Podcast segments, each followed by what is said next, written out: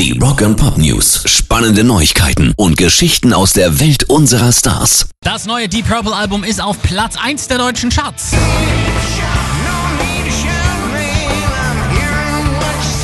Whoosh holt eine Woche nach Erscheinen die Pole Position und ist damit das dritte Album der britischen Rocklegenden in Folge, dem das gelingt und das ist neuer Rekord in der 50-jährigen Bandgeschichte von Ian Gillan, Roger Glover und Co.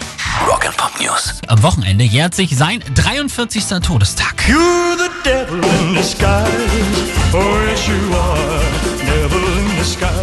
Und jedes Jahr wird Elvis auf seinem Graceland-Anwesen in Memphis gedacht und diesmal war es eine ganz besondere Zeremonie. Aufgrund des derzeitigen Coronavirus konnte das Event nämlich nicht wie üblich unbedarft stattfinden. In den vergangenen Jahren durfte jeder vorbeischauen und dem Sänger die letzte Ehre erweisen. Dieses Jahr waren Besucheranzahl begrenzt und auch die diesjährigen Besucher mussten sich an strenge Regeln halten. Maskenpflicht, Abstand, niemand durfte in Gruppen größer als sechs Personen anreisen und die insgesamt 720 Besucher wurden nur nach und nach aufs Gelände gelassen, um dort Kerzen und Blumen an der Grabstätte des King niederzulegen. Pairs Rock and Pop News.